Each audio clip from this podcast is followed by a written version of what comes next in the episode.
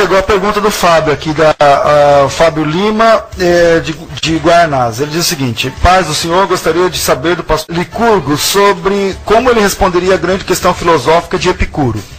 Se Deus é onipotente, onisciente, benevolente, então o mal não poderia continuar existindo.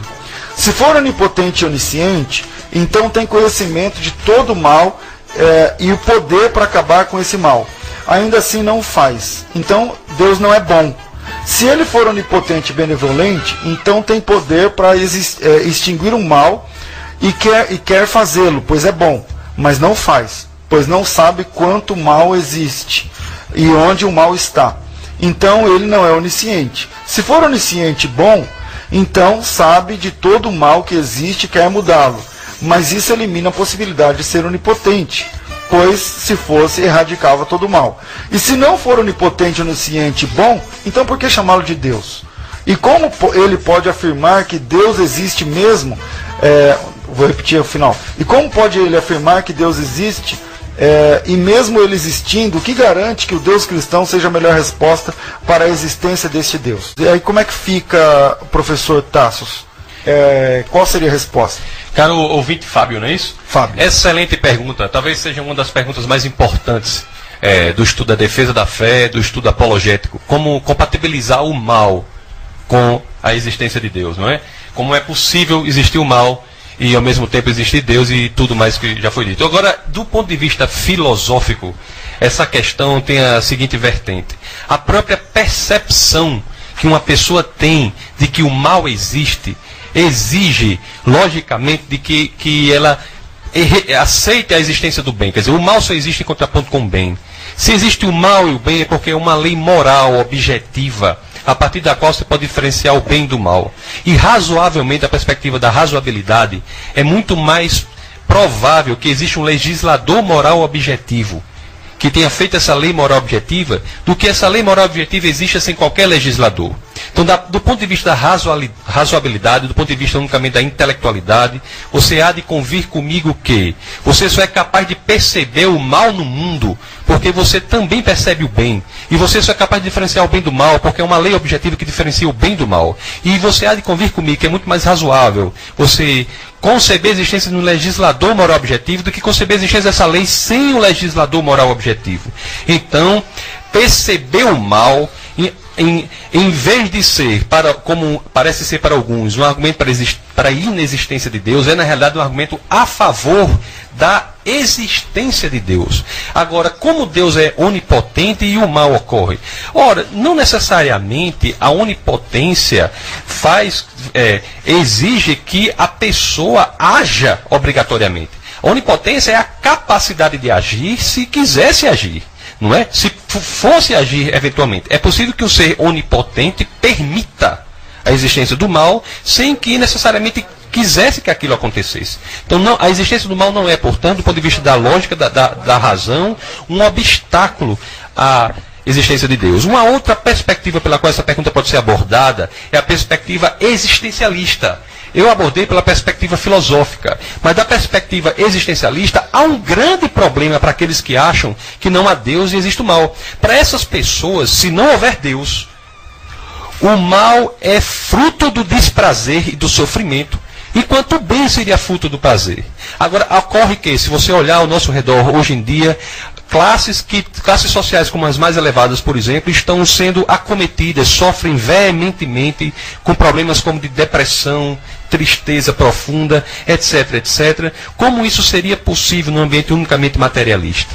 Além do mais, nós devemos dizer o seguinte: como diziam ateus clássicos, clássicos como Sartre, Nietzsche e tantos outros, o, no mundo sem Deus, o mundo não tem sentido. Não faz sentido, é, portanto, você estabelecer valores axiológicos, valores de moralidade para um evento que seria, no mundo sem Deus, um evento unicamente natural. Então, a sua própria percepção, para terminar, resumindo, embora de forma é, compendiosa a resposta tenha sido dada, a própria percepção da existência do mal é, na realidade, um sintoma de que Deus existe. Porque no mundo em que nós seríamos fruto unicamente da matéria mais sorte, nós não teríamos essa capacidade de saber o que é bom e o que é mal. Nós não teríamos como saber quem, quem agiu melhor, Hitler ou Madre Teresa de Calcutá. É, é, a, a, outra parte da pergunta do, do Fábio é.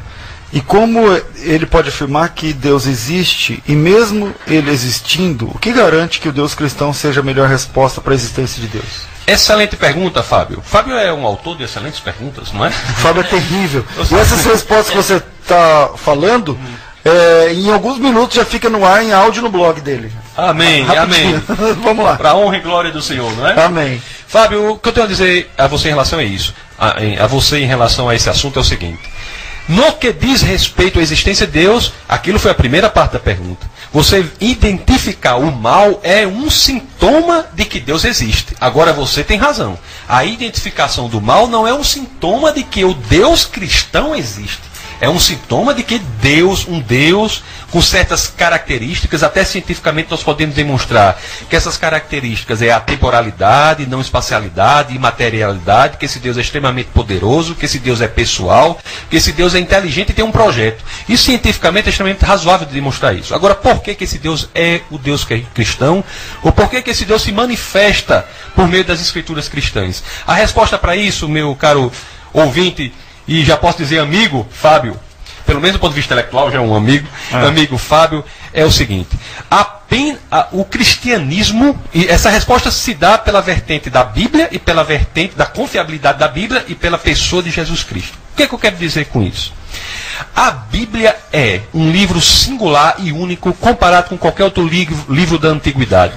Para que você tenha uma ideia, amigo, como diz Ravi Zacharias, um grande apologista, ele diz o seguinte: o que é a Bíblia?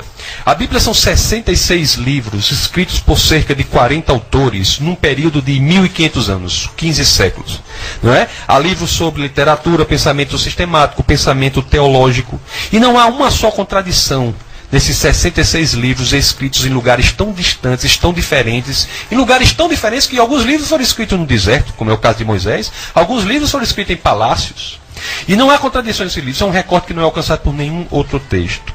Além do mais, meu amigo, você imediatamente identifica na Bíblia, você olhando a Bíblia de um ponto de vista científico, racional. Não sai do pressuposto religioso da existência de Deus, mas da existência da Bíblia como uma revelação de Deus. Você analisa como um objeto de literatura, como qualquer outro, você vai ver que ele é único, singular há uma idiosincrasia naquele texto que o torna diferente de qualquer outro.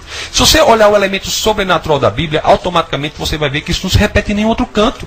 Você veja o que Daniel fala nas profecias de Daniel, você vê a questão do Império Romano, três séculos, trezentos tantos anos antes disso acontecer. Você vai para Isaías e Zacarias, você vê a questão da morte de um homem muito tempo, 800 anos depois. Então, isso automaticamente você identifica na Bíblia um elemento sobrenatural. Mas a Bíblia que nós lemos hoje é a Bíblia que foi escrita dessa forma? Mesmo nessa pergunta, você tem uma resposta que é campeã comparada com qualquer outro livro da antiguidade.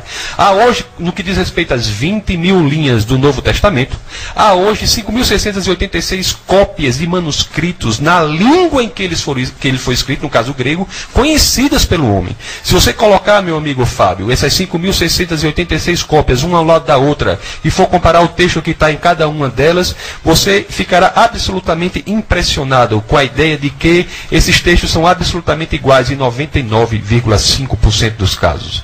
E na, no 0,5% de discrepância, 80% desse 0,5% de discrepância é unicamente o que diz respeito a questões de pontuação e ortografia. Isso é um recorde absolutamente incrível se comparado com qualquer outro texto. Você pegar o texto de Platão, por exemplo, diálogos de Platão, eles são baseados em sete cópias manuscritos. O qual é a importância de nós termos 5.686 cópias conhecidas do Novo Testamento? É o seguinte: se qualquer um que detenha uma dessas cópias alterar qualquer um dos textos, haverá 5.685 cópias para denunciar a alteração que essa pessoa fez naquele seu manuscrito.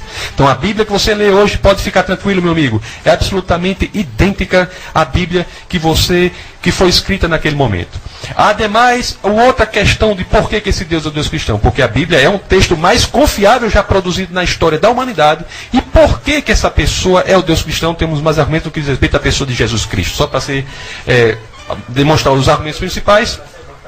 Amigo, a Bíblia diz em 1 Coríntios, capítulo 15, verso 17, uma coisa que é absolutamente espanta, impressionante. Ela coloca, Paulo diz lá, que o sistema do cristianismo, qualquer coisa que ele disse em relação ao cristianismo, está dependendo de um fato. E este fato pode ser investigável historicamente, que é a ressurreição de um homem. Veja que o fundamento do cristianismo não é a revelação de um anjo, não é um sonho, não é um encontro que ele teve dormindo, coisas que não podiam ser investigadas historicamente, mas não, é um fato público que pode ser investigado historicamente, e eu lhe digo mais talvez tenha sido um dos fatos mais investigados. Se uma pessoa quiser destruir absolutamente com toda a cosmovisão cristã do mundo, basta provar que Cristo não ressuscitou. Isso nunca foi possível ser feito e as provas são sempre no sentido de que ele ressuscitou. Só para ser rapidamente com você, falar rapidamente aqui algumas é, questões eu posso dizer, do ponto de vista da análise textual, imediatamente você vê que uma pessoa que quisesse narrar um fato fictício naquela época, naquela comunidade judaica, jamais colocaria como primeiras testemunhas da ressurreição de um homem, mulheres.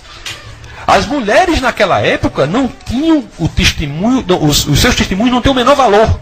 Uma pessoa que coloca, as mulheres como primeiras testemunhas jamais estaria fazendo isso se fosse uma mentira. Eles foram forçados, na, na, perspectiva deles, a colocar aquilo porque foi a verdade. Então, na análise textual, isso é uma das provas e há muitas outras. Quem é dos maiores interessados em dizer que Cristo nunca ressuscitou? Os judeus.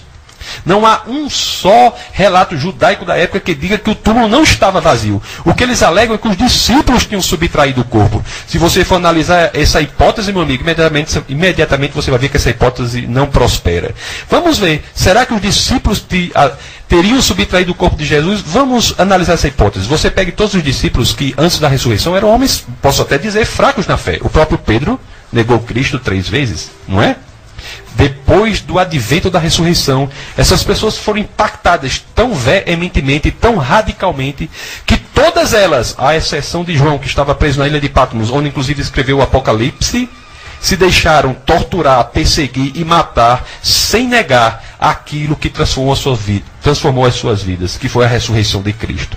Então, a ressurreição de Cristo, Fábio, é um fato histórico que sustenta todo o cristianismo e todas as tentativas de negarem esse fato que é investigável historicamente, por favor, não se esqueça disso, nunca lograram êxito, muito pelo contrário, só comprovaram que aquele homem efetivamente ressuscitou dos mortos, algo que inclusive ele havia previsto. Nunca, em nenhum momento, em nenhum lugar na história da humanidade, houve alguém que se tenha deixado perseguir, torturar e morrer por algo que soubesse que era mentira.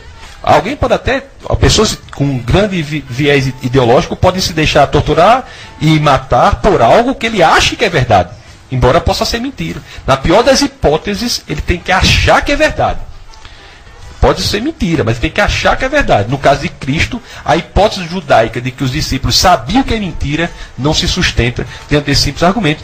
Argumento e há muitos outros ainda que nós podemos expor para comprovar que o fundamento historicamente investigável do cristianismo na pessoa de Cristo subsiste a qualquer investigação científica, no caso específico da teoria da história. Muito obrigado.